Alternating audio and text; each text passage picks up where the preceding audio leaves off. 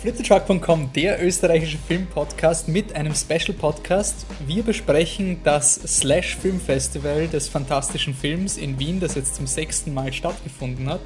Mein Name ist Wolfgang Steiger, ich bin hier der Host und bei mir ist dieses Mal nicht Michael Leitner oder Patrick Krammer, sondern David Müller. Hallo. Unser Tontechniker. Passt. Dann fangen wir an.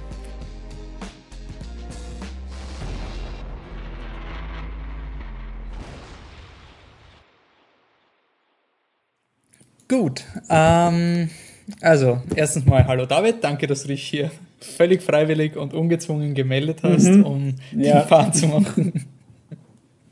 Ähm, David war bis jetzt immer also hinter den Kulissen tätig, hat die Podcasts gemastert, aber da wir die meisten Filme geschaut haben und der Michi und der Patrick nicht am Festival waren, haben wir gesagt, gut, dann machen wir es eher so. Ähm, und bevor wir die Filme ähm, durchgehen, weil ich nur ganz kurz ein paar Kommentare zum Slash Film Festival machen, was es überhaupt ist und wieso wir da einen Special Podcast dafür machen. Äh, das Slash Film Festival ist ein Festival für fantastischen Film. Ähm, das kann alles von Horror über Fantasy über ähm, absichtlichen, also richtig trashig sein, ähm, teilweise auch surrealistische Produktionen oder animierte Filme. Also es ist wirklich sehr breit gefächert findet jeden, äh, jedes Jahr in Wien im Filmcasino statt. Die Premiere findet im Gartenbaukino statt, der Rest ist dann im Filmcasino und das geht dann über, also es geht, äh, es ist zehn Tage gegangen. Ähm, war schon zum sechsten Mal und warum mir dieses Festival ähm, so sehr am Herzen liegt, ist, dass es wirklich ein Festival ist, was sich auf Horror fokussiert, was sehr ähm, interessante Horrorperlen auch zu bieten hat. Und es ist oft der erste Anlauf um Filme zu sehen, die dann bei uns wahrscheinlich entweder nie oder zu spät rauskommen würden. Also bestes Beispiel, letztes Jahr war in den Top 3 vom Slash Film Festival, das ist, sind am Ende des Festivals gibt es dann ein Screening mit den drei schnellst verkauftesten Filmen und da war der Hauptfilm eigentlich Babadook. Und ja, wir wissen, wie gut der dann ankommen ist im Endeffekt. Und Babadook war dann beim, im österreichischen Verleih erst im Mai oder so im Kino. Und das ist einfach irre cool, dass man die Möglichkeit hat, auch wenn man sozusagen es nicht, die Filme noch nicht kennt, es gibt immer Juwelen. Es hat am Slash Film Festival What We Do in the Shadows gespielt, es hat Your Next gespielt. Ähm, vor zwei Jahren war, glaube ich, eben Cabin in the Woods, auch weit bevor es wirklich irgendeinen vernünftigen Release gegeben hat. Also es ist wirklich, ähm, es sind Genreperlen hier zu finden. Deswegen finde das einfach ein super tolles Festival. Es ist einfach ein, eine irre gute Plattform für fantastischen Film. Ähm, die Auswahl, die wir getroffen haben, wir haben nicht alle Filme geschaut, es war wirklich ein bisschen viel. Wir haben dann auch ein bisschen auf Terminkalendermäßig geschaut, dass sie alles ein bisschen ausgeht, weil wir nicht jeden Tag im Filmcasino sitzen haben können, so gerne das gemacht hätte. Beziehungsweise es wird dann schon recht heiß gegen Ende. Und deswegen gibt es nochmal einen kurzen Überblick über die Filme, die wir jetzt gesehen haben. Und wenn wir irgendeine Perle vergessen haben, zum Beispiel letztes Jahr habe ich Babadook nicht gesehen, weil ich keine Karten mehr gekriegt habe, dann bitte lasst uns das wissen. Was so, ich habe alle Filme letztes Jahr gesehen, außer Babadook. Komisch. Das heißt, wahrscheinlich habe ich genau den einen super Horrorfilm auch verpasst. Ähm, unser Programm ist We Are Still Here. Dann ganz kurz Ich sehe, ich sehe. Pod, Hellions, Tales of Halloween, Cooties, Basken, ist ein türkischer Film, schreibt man Baskin, aber spricht man Basken aus, wurde uns gesagt im Kino und ich zitiere da jetzt den Veranstalter, Turbo Kid und Deathgasm. Gut, dann mhm. fangen wir an mit We Are Still Here. Das ist das Regiedebüt von David. Wie heißt der Regisseur? Oh, Ted Georgegen. Georgegen. Wie, Georg Wir haben intensive Recherche betrieben und niemand wagt es in Interviews, seinen Namen auszusprechen. Nein. Also, das, das Langfilmdebüt von ähm, Mr. Ted. Ähm, er hat ähm, vorher Sweatshop produziert, also, aber sozusagen wirklich Regiedebüt ist das jetzt von ihm. Und worum geht's bei uh, We Are Still Here? Das ist eine uh, Spukhausgeschichte. Das Ehepaar Sacchetti also die Anne, gespielt von Barbara Crampton, und Paul, gespielt von Andrew Sensenik. wir wie immer entschuldigen wir uns für alle Namen, die wir falsch aussprechen. Ihr könnt uns gerne korrigieren. Es tut mir echt, echt leid. Aber ich hoffe, ich, ich tue da mein Bestes. Ähm, dieses Ehepaar ähm, hat vor kurzem ihren Sohn verloren und deswegen ziehen sie weg von der Stadt aufs Land. Da ist einfach ruhiger, da kann man sich ein bisschen einfach ja beruhigen. Und ähm, gleich im ersten Shot, wenn sie reinkommen und das Foto von ihrem Sohn aufstellen, wird recht klar gemacht, dass dieses Haus vielleicht böse ist. Naja, er versucht zuerst wirklich eben so ein Geisterfilm zu sein. Das, das hält er dann nicht bis zum Schluss durch, aber es ist auf jeden Fall alles sehr übernatürlich und also kein Gore oder irgendwie sowas, sondern einfach nur unheimliche Ereignisse, die man nicht erklären kann. Wobei es für, für einen Zuschauer stehen. ja schon recht eindeutig ist, dass es halt Geister sind. Oder es ist ja, nicht so ein Film, wo die Charaktere ja. sich wundern. Also die Charaktere wundern sich schon, aber ich glaube nach aber zehn nicht, Minuten oder so ja, schreit ihnen der Geist schon an. Sagen wir so, für die, für die Mutter ist das irgendwie gleich klar, dass das irgendwie ihr Sohn ist. Aber dann hat sie vergessen, dass sie die Nachbarn fragt, die natürlich ganz freundlich vorbeischauen. Da kommt zum Beispiel der Nach Nachbar Dave, gespielt von ähm, Monte Markham. Gott, ich, ich, ich zerstöre heute alle Namen, es tut mir wirklich leid. Du wirst ähm, alle unsere Zuhörer enttäuschen. Ja, wirklich. Die, die faktische Korrektheit des Podcasts sinkt heute unglaublich ab. Ähm, also, der heißt Dave, der Nachbar. ja, ähm, der kommt und ich habe das irgendwie ein bisschen surreal gefunden, weil es ist in Horrorfilmen, es ist immer, natürlich, man muss erklären, es muss organisch sein, so, man muss ein bisschen so tun, als wäre es kein Horrorfilm. Und irgendwie der Film scheißt aber voll drauf. Es ist wirklich so, hallo, ich bin euer Nachbar, habt ihr schon diese furchtbare Geschichte von eurem verfluchten Haus gehört? Diese Familie, die in dem Haus gelebt hat, hat irgendwie ein, die waren ähm, Totengräber, die haben irgendwie Geld damit verdient, die Leichen zu verkaufen. Mhm für irgendwelche Zwecke. Mir war auch nach dem Film nicht klar, ob das jetzt nur die Behauptung war von den Leuten, die im Dorf leben.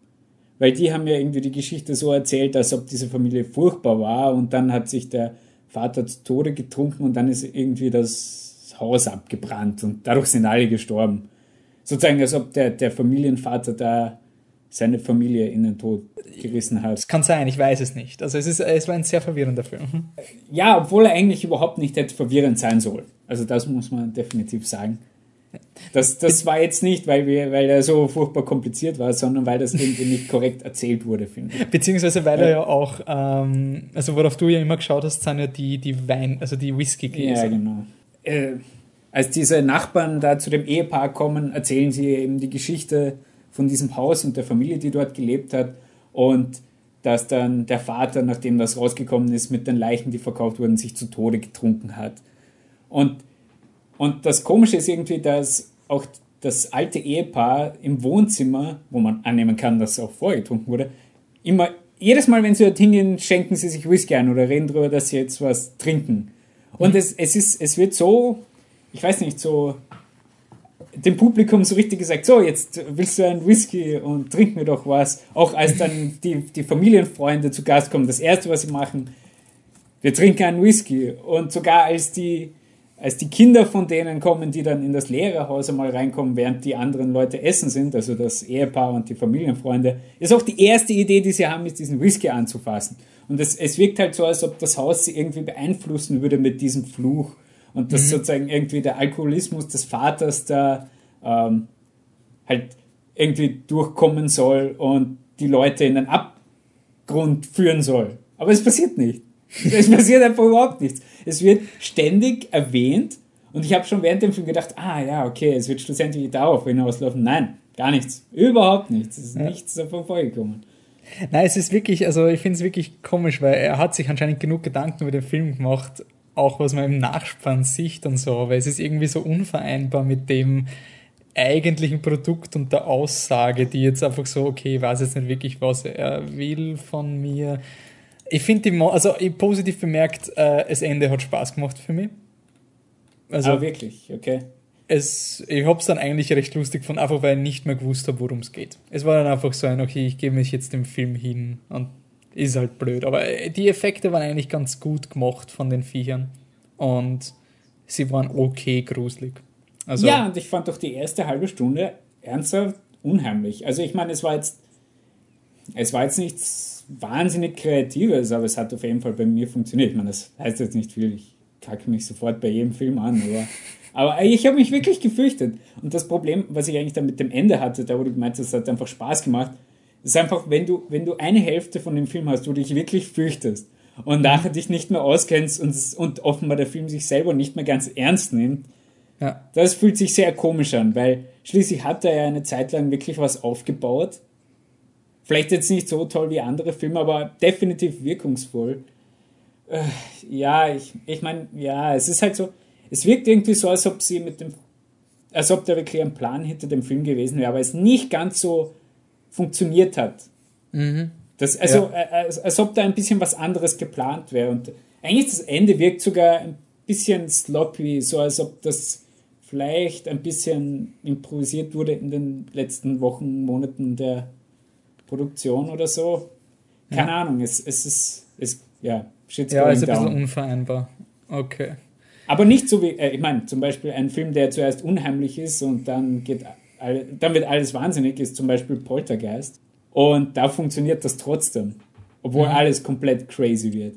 Gegen Ende. Ja, ich glaube, es funktioniert im Film nicht, weil du die Logik dahinter nicht checkst. Du ja. checkst das System nicht, du checkst nicht, was die Dorfbewohner wollen, was die Geister wollen. Und auch am Ende ist so ein, okay, was, was war jetzt? Wer wollte eigentlich was?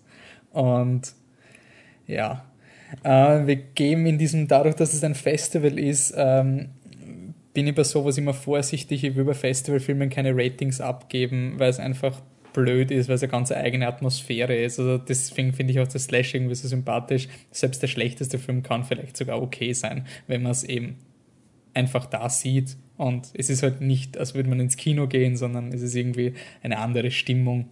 Aber ich würde jetzt nicht sagen, ob der jetzt gut oder schlecht ist. Ich weiß es wirklich nicht. Nein, ich meine, also ich, ich bereue es nicht, ihn gesehen zu haben oder sowas. Es mhm. war schon gute Unterhaltung. Aber ich meine, würdest du ihn dir nochmal anschauen? Rein aus Interesse vielleicht ja. Okay. Also ich glaube schon, dass ich würde zumindest gerne wissen, was da jetzt dahinter war. Und es ist halt wirklich eine kleine Produktion, wo man vielleicht Vielleicht hat es wirklich nicht ganz so funktioniert, wie er wollte. Aber ich, ich weiß es nicht. Aber zumindest aufgrund der, der Monster-Effekte finde ich zumindest mal äh, okay, kann man mal probieren. Dann einen Film, den wir nur kurz anschneiden, dem wir nämlich schon einmal, ähm, haben wir schon eine Kritik kriegen und der hat auch ein, ein Rating bekommen, weil er kein Festivalfilm war. Das war ähm, Good Night Mommy oder Ich sehe, ich sehe. Ähm, hat bei uns einen Empfehlenswert gekriegt, ist der Film von Severin Fiala und Veronika Franz, die aus Ulrich Seidel-Produktionen bekannt sind. Und ähm, für Michi und mich war es sicher die beste Ulrich Seidel-Produktion seit Paradies Liebe. Ähm, es ist ein Psychothriller, ein bisschen, er schlägt gerade in Amerika total hohe Wellen mit. Der Trailer ist irgendwie so der scariest Trailer of all time und so der volle Indie-Hit. Und der Michi hat ein bisschen zum Spaß gemeint, so der Prophet ist im eigenen Land nichts wert, weil wir waren ja so, ja, es ist ein, ist ein netter B-Movie. Und es ist wirklich, es ist, es ist ein österreichischer B-Movie und das macht ihn irgendwie so, so charmant, weil die Ulrich Seidel-Produktionen sind immer so ein bisschen von sich selbst eingenommen und wenn du dann einen Film hast, der einfach so den Standard-Twist aus den 90 Musikern hat und das als Twist am Ende vom Film. Es ist irgendwie süß und er ist cool gemacht, die, die Kamera ist cool und alles. Ähm, und hat, er hat ein bisschen diesen Seidel-Faktor. Wie gesagt, das ist eine der besseren Seidel-Produktionen, die draußen ist. Aber anscheinend ist er das scariest Movie of all time, wenn man in die Wire und den anderen glaubt. Ähm, dann zwei Filme, die ich jetzt ein bisschen zusammenpunchen werde, weil sie für mich das ähnliche Problem gehabt haben und es der David nicht gesehen hat und mhm. dass ich dann nicht so die One-Man-Show mache, sind ähm, Pod und Hellions. Und das will ich nur ganz kurz anmerken, ich finde es irgendwie auch cool am Slash, dass sie ihre ähm, ihre Filmauswahl pro Tag ist auch irre cool abgestimmt. Also zum Beispiel Hellions, da geht es um ein ähm, ganz kurz, ich muss meine Notizen kriegen. Ähm, da geht es um ein Mädchen, äh, die gespielt von der Chloe Rose. Äh, die wird, der wird gesagt, sie ist schwanger. Und es ist zur Zeit von Halloween. Und sie kommt dann nach Hause. Sie ist irgendwie, äh, alle, alle Trick-or-Treaters sind jetzt gerade unterwegs und so. Und ähm, sie weiß nicht, ob sie es ihrem Freund sagen will. Und dann kommen immer so kleine creepy Kinder, die halt Süßigkeiten wollen. Und was ich cool gefunden habe, war, dass Hellions war der Vorfilm zu Tales of Halloween. Und das finde ich einfach eine coole Abstimmung mit. Du hast halt den einen Film, den anderen Film und Basken, der nachher gelaufen ist, ist halt ein bisschen, äh, ein bisschen was anderes, aber man kann es noch immer irgendwas Halloween-Film vielleicht. Es, es, passiert sicher am 31. Basken, oder? Sagen, ja, sagen ja, wir, es passiert. Ja. Gut. Ähm, na, und auch so Dinge wie zum Beispiel, es hat ähm, Cooties haben sie gleichzeitig gespielt. Da, da ist an dem Tag sehr über so Bullies und Office-Bullying. Da hat so einen japanischen Film gespielt über jemanden, der sich an seinen äh, Mitarbeiterkollegen rächt irgendwie. Und dann passt Kutis halt auch irgendwie. Also ich finde es wirklich von der Auswahl einfach, man sieht, dass sie sich beim Programm wirklich was überlegt haben. Das finde ich sehr, sehr cool. Ähm, insofern war es bei Hellions ein bisschen enttäuschend, dass der Film ein cooles Konzept hat. Es ist wieder so ein klassischer Horrorfilm, wo es darum geht, ähm, dass dass die Angst, ein Kind zu kriegen, absolut furchteinflößend ist, verstehe ich absolut. Das ist für mich ein absolut, ja, ist, ist absolut verständlich, dass, da, dass das das Gruseligste überhaupt ist. Und der Film macht halt dieses Mädchen und das wird halt terrorisiert von diesen kleinen Trick-or-Treat-Kindern. Und die wollen halt sozusagen das Kind aus ihr rausnehmen. Und das ist ein bisschen so die Parabel auf ähm, Abtreibung oder Kind hergeben auf eine sehr, sehr spooky Weise. Ähm, also du gibst dein Kind halt an kleine Trick-or-Treat-Monster, die irgendwelche satanischen Sachen damit anfangen werden. Ähm, mitspielen tut auch noch Robert Patrick, den kennt man vielleicht aus Terminator 2 und ähm, ich glaube der Fortsetzung von From Dusk Till Dawn, der, der T1000. Ich glaube, er spielt ja, ja, ich hätte ja Dusk Till Dawn. gesagt. Er hat Fox ja, das habe ich nicht gesehen. Fox Mulder ja. ersetzt, nachdem er nicht mehr mitmachen wollte oder okay. nachdem er verschwunden ist. Ähm, also ja, äh, Regie führt ähm, Bruce McDonald, der hat vorher ähm, sehr viele Serien, einzelne Folgen ähm, gedreht und Drehbuch ist von Pascal Trottier, der, der macht nachher auch den Film Christmas Horror Story, der dieses Jahr noch rauskommt, den habe ich aber nicht gesehen. Also für mich unbeschriebene Blätter. Die Idee ist ganz cool. Das Problem ist, dass der Film also ein sehr cooles Setup hat. Nach 20 Minuten weiß er nicht mehr wirklich. Es ist wirklich nur die Chloe allein in ihrem Haus. Es ist alles ein bisschen so psychedelisch im Sinne von, sie haben einen Farbfilter vor die Kamera geworfen und es ist halt ein bisschen rosa und deswegen schaut es ein bisschen unheimlich aus. Ähm, der weiß halt nicht die letzten 60 Minuten von den eh nur 80 Minuten, was er machen will. Und hat dann zum Schluss ein bisschen einen Babadook-Twist, der dir aber durch das Opening vom Film schon eigentlich ein bisschen vorweggenommen wird. Also ja, es ist ein klassischer Film, der mit der letzten Szene anfängt und dann ein Flashback macht, wie es dazu gekommen ist. Es habe ein bisschen schade gefunden. Ähm, nette Idee, zumindest, ich finde es gut, dass sie was probiert haben. Dass, ich mag das, wenn Horror ein bisschen eben als Metapher funktioniert. Aber es, es war halt dann nicht genug. Und speaking of nicht genug, ähm, Pod ist ein Film von Mikey Keating und auch geschrieben von Mikey Keating. Ähm, ich habe jetzt nicht genau geschaut, was er vorgemacht hat, ich habe gelesen, dass Pod ein zugänglicher Film sein soll, der ein bisschen Mainstream ist. Und es geht um das Geschwister, die drei Geschwister, ähm, Smith, gespielt von Larry Fessenden. Ich, wie immer, ich entschuldige mich für alle Namen. Ähm, seine Schwester Lila, gespielt von Lauren Ashley Carter, und deren Bruder Martin, gespielt von Brian Morvant. Ähm, was der Film hat, ist, dass die beiden Geschwister, also Smith und Lila, die gehen zu ihrem Bruder, der ist in äh, einer so einer Cabin in the Woods und der ist schon ein bisschen crazy, der war mal in der Armee, ist aber dann psychisch ähm, nicht mehr einsatzfähig gewesen und er hat schon ein paar so Rückfälle gehabt und jetzt hat er halt wieder mal einen Rückfall und er erzählt wieder, dass das Government irgendwas mit ihm gemacht hat und dass die an ihm experimentiert haben und der, das Government hat sozusagen eine neue Art von Superwaffe, das ist eben dieser Pod, das ist irgendein Viech, man weiß nicht, was es ist und gibt es überhaupt einen Pod mhm. oder bildet sich der Martin das nur ein? Das Problem ist, dass man weiß, dass er sich nicht einbildet. Ähm, wie bald Eben, weiß man das?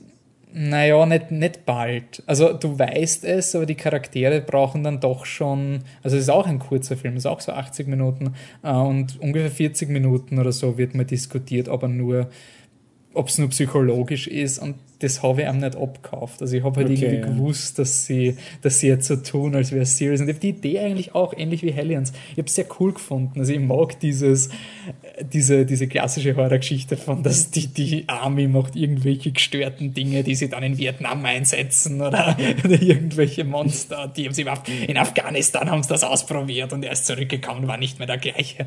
Eigentlich mhm. cool. Ähm, äh, von der, vom Unterhaltungswert würde ich sagen, dass Pod trotzdem mehr unterhält als Hellions. Hellions ist wirklich so mh, langsam weiß ich, worauf du hinaus willst und das ist nicht viel. Bei Pod ist es gleiche, aber zumindest ist es ein bisschen, ist es okay gemacht. Aber wie gesagt, Festival-Rating. Ich kann diese Filme jetzt gerade nicht bewerten, ob es jetzt wirklich gut oder, oder ob es tolerierbar im Rahmen vom Slash Film Festival ist. Und ich muss es auch sagen, für Slash Film Festival, egal welchen Film ich gesehen habe, ich war nie wirklich gepisst, wann mich die Filme enttäuscht haben. Einfach, weil es wirklich eine nette Atmosphäre ist. Manchmal ist es ein bisschen zugezwungen, manchmal ist es zu sehr wie Klatschen wegen jeden Scheiß, aber es ist trotzdem immer noch unterhaltsam. Und wie gesagt, Festival Rating, ich weiß es nicht, aber Pot und Hellions waren eher die äh, Filme. Ich habe schon angekündigt bei Hellions, der Film danach war Tales of Halloween. Ähm, und bei dem Film, der war dann auch in den Top 3 drinnen, äh, da bin ich ein bisschen auf das perfekte, irreführende Marketing hineingefallen, weil es verkauft wurde als Fortsetzung von Trick or Treat von ähm, Michael Dougherty, glaube ich, heißt der, der Regisseur. Ganz kurz, ich will nur schauen, ob ich den, den richtig gesagt habe. Ähm, Michael Dougherty. Okay, Entschuldigung, Michael, tut mir leid. Ähm, und es ist aber keine Fortsetzung, es ist ein Film, wer Trick or Treat kennt, der weiß, es passiert in einer Halloween-Nacht, unterschiedliche Geschichten, aber es ist von einem Regisseur einem Dreh und, und gleich ein Drehbuchautor gemacht. Ähm, Tales of Halloween ist mehr so ein, ein, ein Serial, also man hat ähm, zehn Filme von elf Regisseuren. Es waren wirklich zehn. Es sind zehn, genau. Und das heißt, wenn der Laufzeit von 90 Minuten gehabt hat, dann wird jeder neun Minuten oder so dauert haben, schätze ich mal. Und die Regisseure sind eigentlich nicht ganz so bekannt. Die einzigen zwei, die mir halt was gesagt haben, war Neil Marshall, der hat The Descent gemacht und war bei Game of Thrones, ist immer der Regisseur, der die Geschlechtssequenzen macht. Und der Darren Lynn Bausman, der hat Saw 2 bis 4 gemacht, da kann man jetzt davon halten, was man will. Ähm, was mir noch aufgefallen ist bei der tollen Recherche, war Andrew Cash, äh, Andrew, man schreibt ihn K-A-S-C-H, ich sage jetzt mal Cash, aber wahrscheinlich sagt man Cash. Ähm, hm. Der hat gemacht Never Sleep Again, das war ein Nightmare on Elm Street Doku. Und ähm, Mike Mendes hat Big Ass Spider gemacht, der oh. ist letztes Jahr im, im Slash gelaufen, deswegen hat er mal was gesagt. Ähm, sonst haben wir die Leute mit den Filmen nicht gesagt. Also die Regisseure. Ähm, was war für die da der, der Film, der da irgendwie. Also, also Tales of Halloween ist ja ein Film, den kann man nicht das Ganze reviewen, sondern eher so die Highlights. Ja, ich meine. Hm. Na, was, was nett war, war wirklich diese, diese Spuk-Lagerfeuer-Geschichten-Atmosphäre, die der Film gemacht hat, versucht hat zu machen. Mhm. Also es, äh, die, die Handlungen, die einzelnen Geschichten werden irgendwie halbwegs zusammengehalten durch offenbar eine Radiosendung, die läuft in, diesem, in dieser Kleinstadt.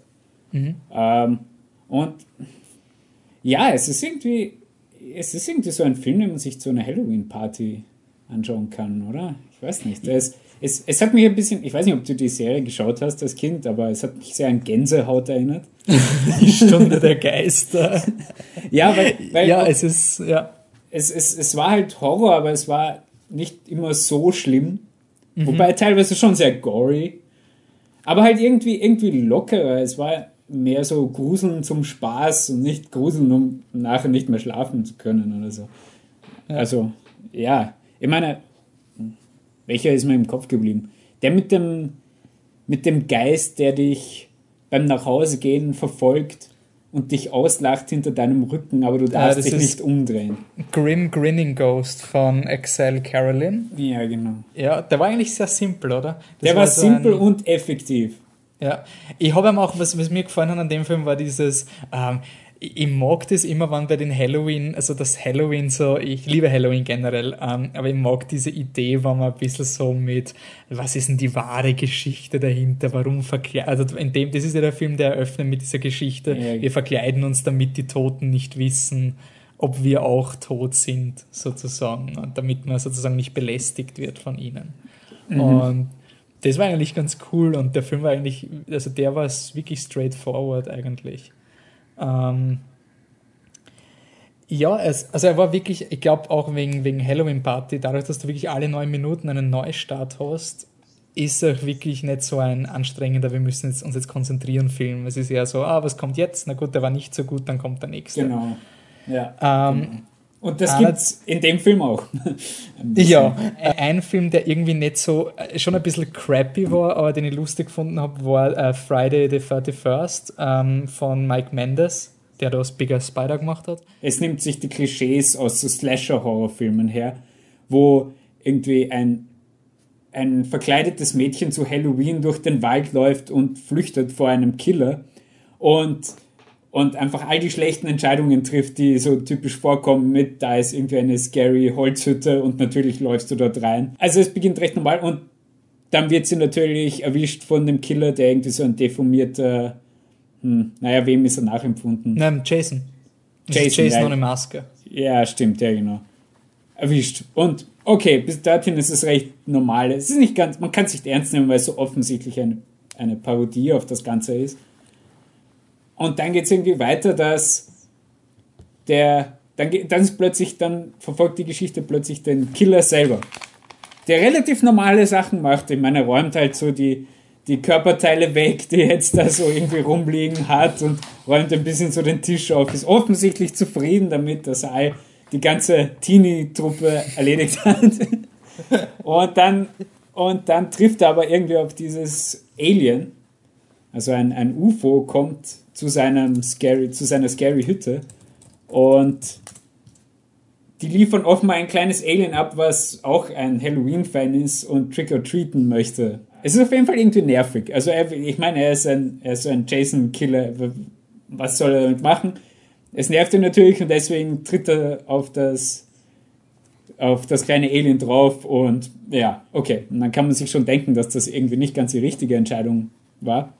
Mhm. Auf jeden Fall wird dann einer der Leichen, die er vor, also einer der, der Leute, die er umgebracht hat, plötzlich irgendwie von etwas befallen, von dem Alienschleim, den das kleine Alienkind hinterlassen hat, und mhm. verwandelt sich in ein noch schlimmeres Monster als er. Und plötzlich ist die Situation, die vor war, mit dem, äh, mit dem Cheerleader, mit der Cheerleader-Typin, die vom Killer wegräumt, äh, umgedreht und er ist plötzlich der Verfolgte und trifft genau dieselben schlechten Entscheidungen. sozusagen.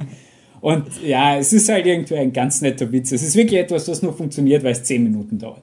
Ja, alles also, andere wäre. Also wir reden dann ja. nachher noch von Filmen, die Witze zu lange machen. Ähm, machen wir nur schnell zu jedem Film dann ein ganz kurzes Kommentar, dass wir weiterkommen. Da gibt es zum Beispiel ja. Sweet Tooth von Dave Parker. Das ist eine ganz klassische Scary Story. So eine richtige Lagerfeuergeschichte, finde ich. Genau, ja. Ähm, ja. Ähm, the, the, Ransom of Rusty Rex von Ryan Schifrin. Ähm, aus Trivia Fact, der Lalo Schifrin, bekannter Filmkomponist, hat Mission Impossible Film gemacht und Todesflug der Concorde und ähm, auch ein anderer Film, den ich jetzt gerade vergesse. Der hat das, das Theme für den Film komponiert, nicht den Score gemacht. Ich, ich vermute, dass der Ryan Schifrin da irgendwas damit zu tun gehabt hat, dass der. Mhm da mitmacht. Ähm, The Ransom of Rusty Rex, das ist so eine zwei Kidnapper, die einen Kobold kidnappen unabsichtlich. Also sie glauben, es ist ein Kind, aber es ist eigentlich ein ziemlich nerviger Kobold. Und sie werden ihn nicht los. Der war eigentlich auch ziemlich lustig. Ja, es ist ein klassischer, sie versuchen alles und es funktioniert irgendwie nicht. Ähm, dann, oh Gott, was war Trick? Ich überlege gerade. Ähm, ah ja, das war mit irgendwie, da ist eine, eine Gruppe von Erwachsenen, die zu Halloween irgendwie auf die Kinder warten, um ihnen Süßigkeiten oh, zu geben und sich ja. währenddessen antrinken und so weiter. Und, und dann böse okay, Kinder es kommen halt, genau, es kommen ein paar Kinder und das ist ganz normal, aber dann plötzlich kommt irgendwie ein, ein kleines Mädchen verkleidet als Hexe, glaube ich, und sagt irgendwie nichts und so. Und, ähm, beginnt einfach den Typen abzustechen. Ja. Und dann das werden die, ja.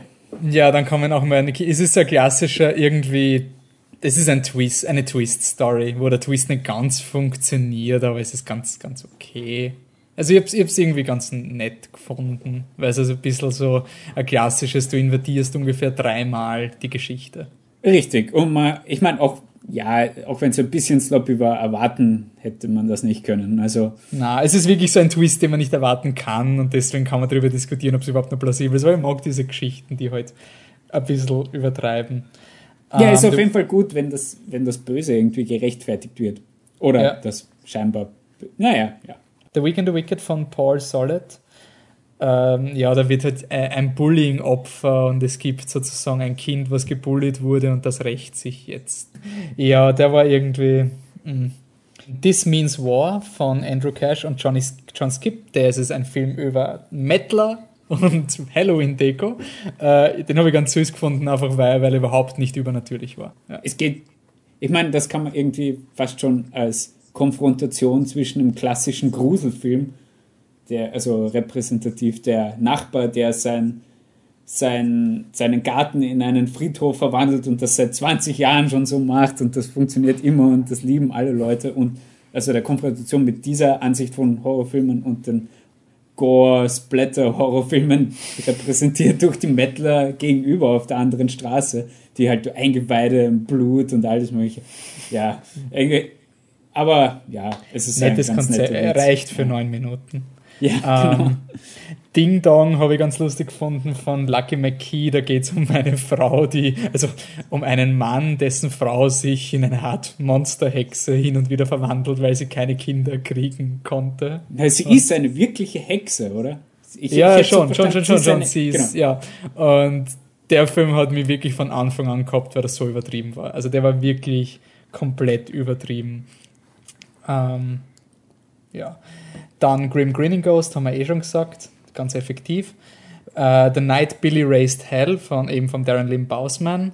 Ähm, da geht es um so ein Kind, was äh, einen Streich spielen soll. Also es wird gezwungen, einen Streich zu spielen für seinen, seinen alten Typen, der nie das Haus verlässt. Und das Kind wird dann reingenommen von dem alten Typen und der schaut ganz spooky aus und der sagt ihm halt, ja, jetzt heute machen wir mal ein richtiges Halloween. Und der Rest vom Film ist so eine übertriebene, sie bauen Schabernack, aber dann schon am Anfang ist normaler Schabernack, aber irgendwie rauben sie Banken aus und und ja, erschießen Leute. Erschießen Leute und so eine Dinge mit diesen. Also, wenn man es als Comic Relief bezeichnen kann, dass ein kleines Kind Banken ausraubt und Leute erschießt und man jetzt grinst bei dieser Beschreibung, dann ist der Film vielleicht ganz okay. Hat einen okay Schluss-Twist, der dann ein bisschen ja, obsolet macht, aber es war ganz cool. Nein, also, er war gut, er war gut eigentlich, ja. Ja. Und der letzte Film war Bad Seed von Neil Marshall. Den habe ich, da habe ich nur gelacht, weil das ist einfach wirklich nur ein Standard, tougher Cop investigated und der Killer ist aber ein, ein Kürbis. Und ja. es ist einfach CSI, aber mit Kürbis und total straight. Also total. So True Detective. Cops. Season 2. Season 2. und es wird einfach mit, mit geradem Gesicht das gespielt und das habe ich eigentlich ganz cool gefunden. Ähm, ja, also overall würde ich sagen, Tales of, Tales of Halloween war schon einer der Standouts. Aber das ist, glaube ich, definitiv so ein Film, der bei einem Festival besser funktioniert. Ja. Also ich also weiß ich, nicht, ob ich den so gut gefunden hätte, hätte ich ihn einfach zu Hause geschaut. Ich glaube auch, das, man muss ein bisschen vorsichtig sein mit, weil der ist so lustig und so kreativ und so. Ich glaube, man kann auch ihn sehr straight-faced anschauen und sich denken, ist das jetzt lustig oder nicht.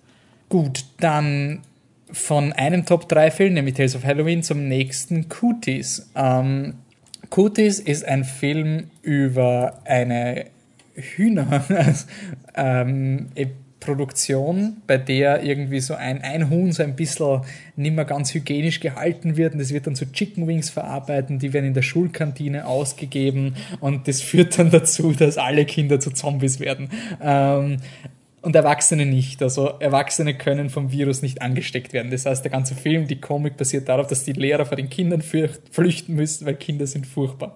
Ähm, ja. Äh, Regie führt Carrie, ähm, oh mein Gott. Entschuldigung, ganz kurz, der nächste, den ich versau. Ähm, Carrie Mernian und Jonathan Milo. Und das Drehbuch ist von Lee Wanell und Ian, Ian Brennan. Ähm, anscheinend waren die beiden Autoren sehr maßgeblich beteiligt, weil in den Credits wird auch gedankt den Brennan und, Brennan und Vanell für das Drehbuch. Und ich habe ein bisschen einen Softspot für, für Lee Vanell, das ist der Drehbuchautor von Saw, vom ersten und auch Schauspieler. Mhm. Und der hat dann mit James Wan Filme gemacht. Der James Wan hat dann irgendwann gute Filme gemacht, der Lee Vanell nicht mehr. Und dann habe ich ein bisschen Angst gehabt und habe gedacht, scheiße, es war wirklich nur der James Wan. Der Lee Vanell hat jetzt aber ähm, Insidious 3 gemacht und der war eigentlich ganz cool und 1 und 2 auch und ist jetzt auch der Autor und ich finde eigentlich ganz, ganz lustig geschrieben. Es ist ähm, wirklich äh, der Film, okay, der Hauptselling-Punkt ist Elijah Wood, den kennt man wahrscheinlich am ehesten. Rain Wilson spielt mit, ähm, den kennt man aus Super.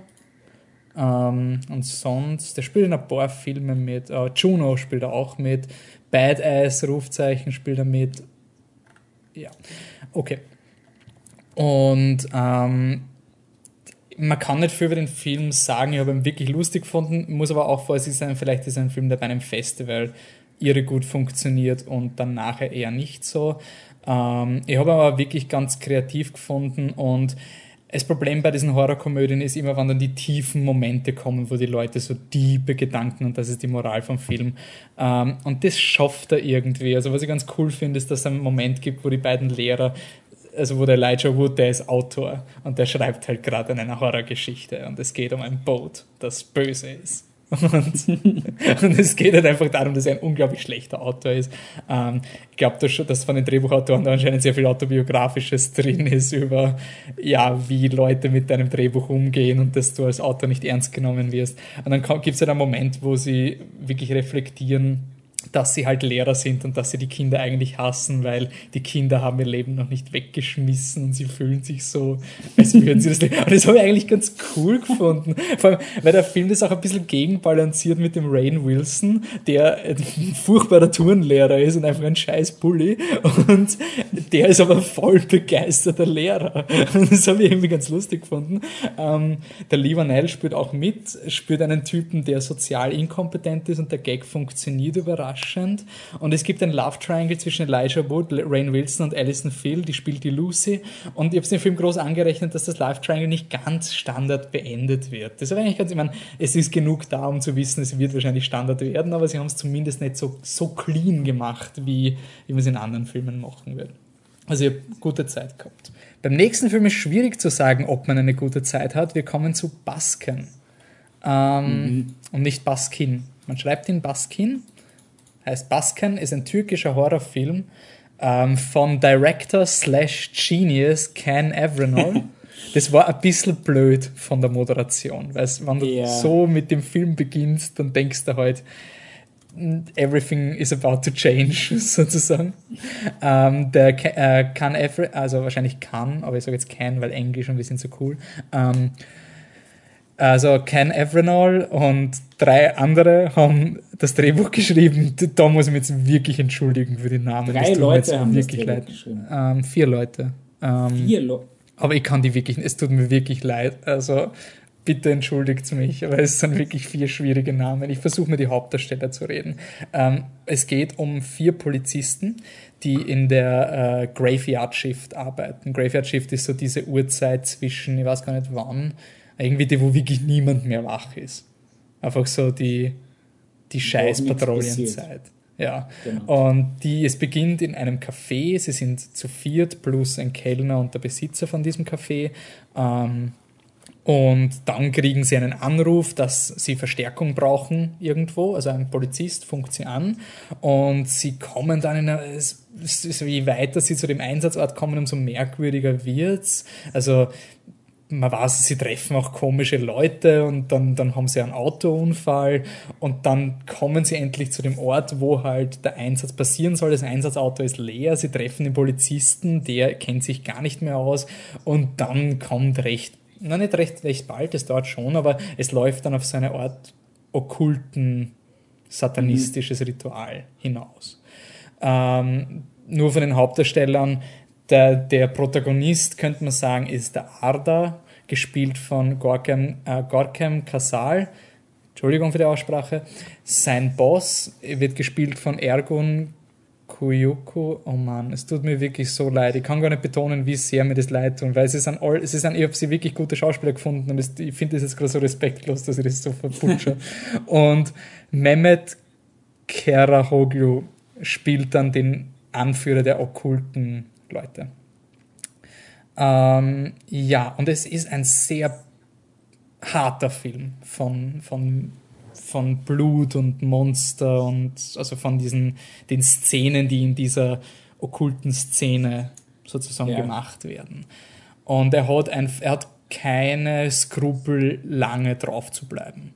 Also es ist wirklich so ein, ja, jetzt kommt eine sehr unangenehme Sexszene und mhm. die werden wir jetzt mal fünf Minuten machen. äh, oder, oder, drei Minuten, aber es hat sich wirklich lang angefühlt. Ja. Ähm, und ich muss sagen, technisch ist der Film hervorragend. Ja, also, absolut einwandfrei. Wow. Die Inszenierung habe ich auch sehr cool gefunden, weil die Monster nie, sie waren eigentlich recht simpel. Also es war jetzt nie so ein verrücktes Make-up. Es waren eigentlich meistens Menschen mit verbundenen Augen, ein bisschen am, also ich würde es das mal runterspielen. Wahrscheinlich dreckige, ist schmutzige Menschen, die am Boden rumkriechen in ja, also ich, Kleidung. Also wenn, wenn ich sage, es ist, es ist simpel, dann heißt es nicht, dass es Make-up simpel ist ähm, von der Aufmachung, aber es ist eher so einfach, ja, es schaut aus einfach wie dreckige, schmutzige Menschen, aber das schaut so gut aus. Ja. Und ähm, das Make-up vom Vater, also von diesem okkulten Leader, das ist wirklich komisch und beunruhigend. Also wirklich, äh, er schaut auch nicht echt aus. Also ja, er schaut irgendwie, wie ihr glaubt, das ist eine Puppe am Anfang. Ja, oder auch, ich war mir nicht mal so sicher, ob sie nicht irgendjemanden gefunden haben, der irgendwie ein bisschen entstellt im Gesicht ist und den Typen spielt. Also mir war es nicht mal klar, dass das so wirklich eine Maske war. Ich meine, ich weiß auch nicht. Das, vielleicht war es einfach so gut inszeniert, dass man das, dass ich das nicht so gecheckt habe, aber mhm. äh, es sah ziemlich echt aus. Aber der Schauspieler, wenn man ihn googelt, schaut jetzt nicht er sieht deformiert aus. Also Nein, er sieht komplett anders aus. ähm, man, aber man muss bei dem Film dazu sagen, wir haben zwar gesagt, er ist ein bisschen überhyped worden, aber ich habe trotzdem einen sehr positiven Eindruck gehabt, aber ich weiß nicht, worum es bei ihm geht.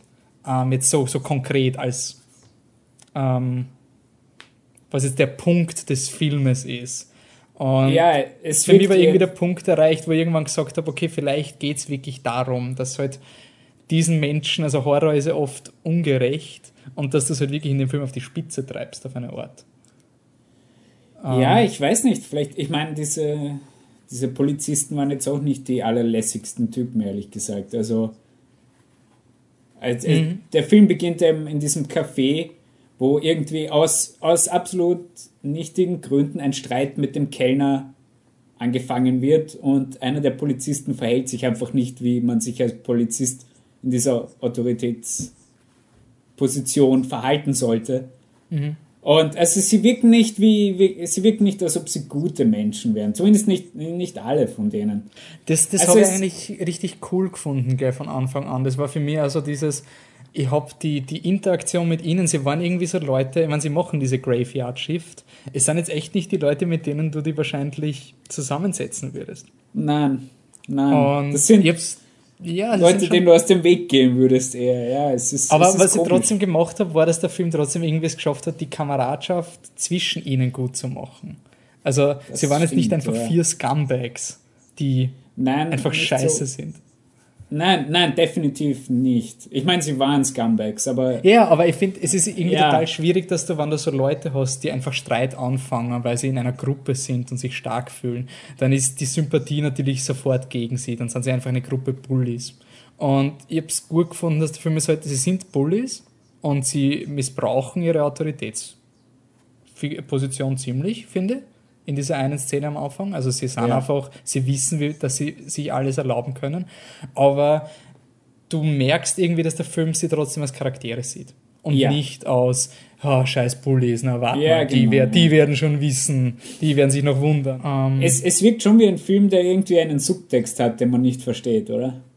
Ja, vor allem der Film spielt sich sehr mit ähm, Zeit und Wahrnehmung ohne, ich würde es nicht viel vorwegnehmen, weil ich finde, das ist ein wirklich cooler Trip weil du einfach oft nicht weißt, worum es jetzt wirklich geht. Und teilweise hast du ein bisschen so Inception-Momente, wo du einfach wirklich, nein, nicht Inception, vielmehr ein bisschen 2001, ohne es jetzt zu überhypen, aber einfach dieser Moment, wo du plötzlich den immer auskennst, so was, was will er jetzt von mir und wieso reden sie jetzt über das.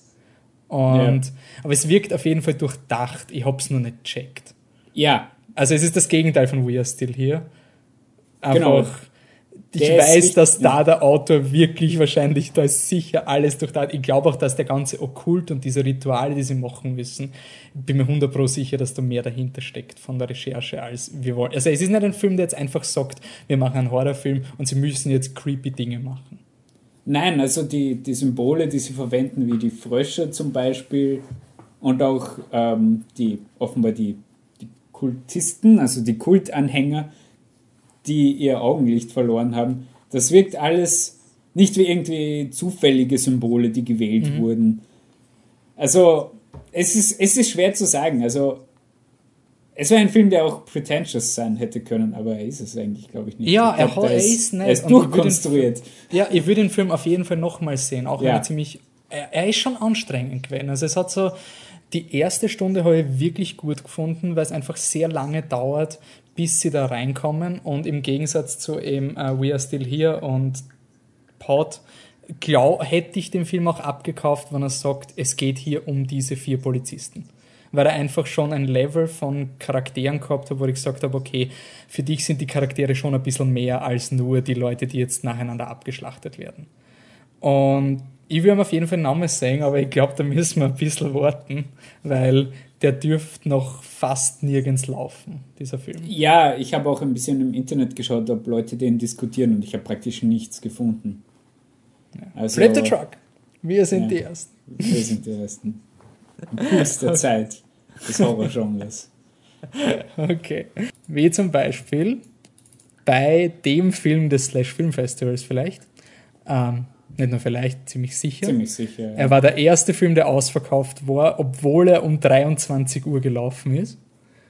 Und es geht um Deathgasm von Jason Lee Howden.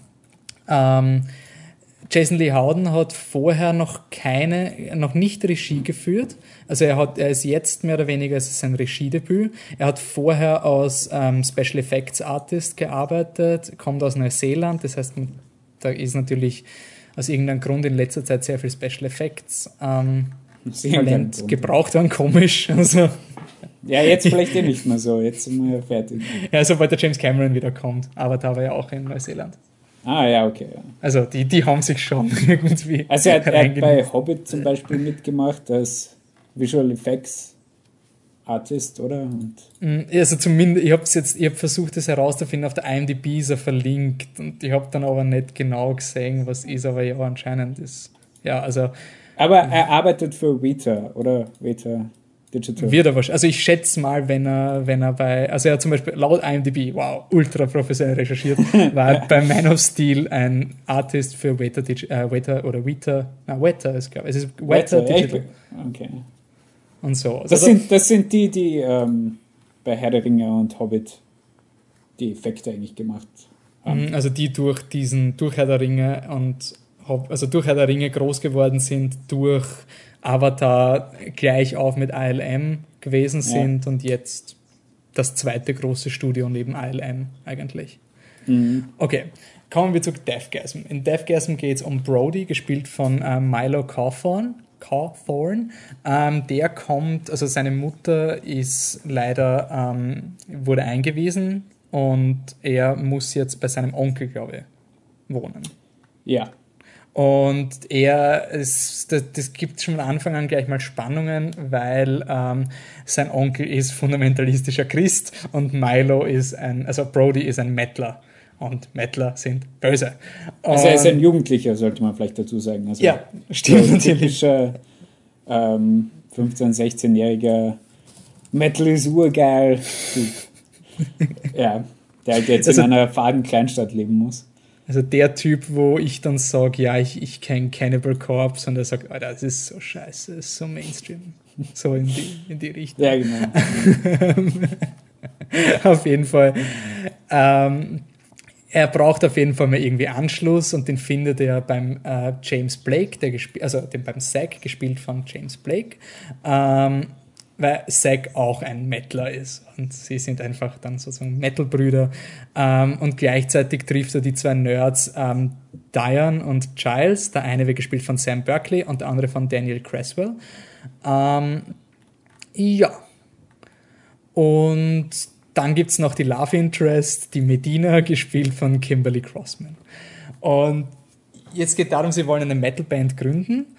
Und der Zack hat die tolle Idee, dass, der, dass er und Brody in ein Haus einbrechen, wo so eine Metal-Legende so unter, also ich weiß nicht, ob er wohnt oder einfach nur Unterschlupf gesucht hat. Mhm. Aber er, er ist dort halt auf jeden Fall. Und genau. der, der hat irgendwas Mysteriöses, hat er. Und sie brechen da halt ein und finden halt eine uralte äh, Scheibe, wo sicher ur, was ursuper drauf ist. Und bei, in, in dem Cover sind dann noch so Pergamente in irgendeiner mittelalterlichen Schrift, die anscheinend laut einem Mann im Publikum im, im Filmcasino korrekt mittelalterliche ähm, Notenkonvention mhm. äh, ist. Was der Regisseur nicht gewusst hat, was sehr sympathisch war. Ähm, und ähm, sie, sie beschließen jetzt ja, wenn wir schon eine Metalband gründen und wir haben diese Musik, also diese, diese, diesen Sheet, weil die, die äh, Shellac, also die, die, die Aufnahme, die ist ein äh, von Rick Astley. Also das ist einfach ein. Ah ja. Die ist eigentlich, die ist nicht wichtig, die können sie nicht verwenden, aber sie können die Noten verwenden. Und dann beschließen sie halt, sie spielen mal die Noten. Und da, was sie nicht bedacht haben, ist, dass Metal ist natürlich böse.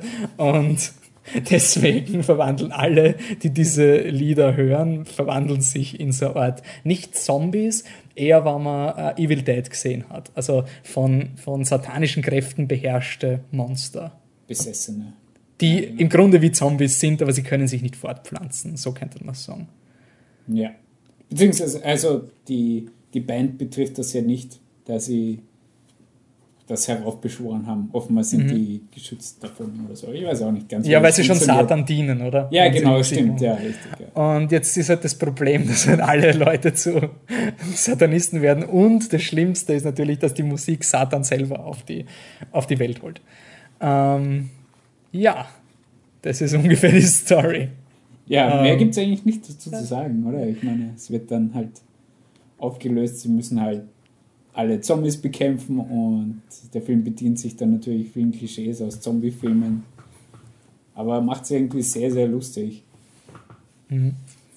Na, und auch, ich meine, er hat dich ab dem ersten Moment, also von, den, von der gesamten Art, wie er ist, eben das im Vergleich zu Turbo Kid, er ist halt einfach, er weiß, dass jetzt Metal nicht für alle the best thing ever ist, aber es ist einfach so irgendwie richtig charmant. Also, es ist es ist ein Film, man muss nicht Metal-Fan sein, um ihn lustig zu finden, glaube ich nicht, aber man sollte schon Horror-Fan sein. Also man soll zumindest diese ganzen, also wenn man so Sam Raimi-Filme lustig findet, dann eher. Es ist vielleicht ein Nischenfilm, aber ich glaube weniger Nische als nur Metal-Fans.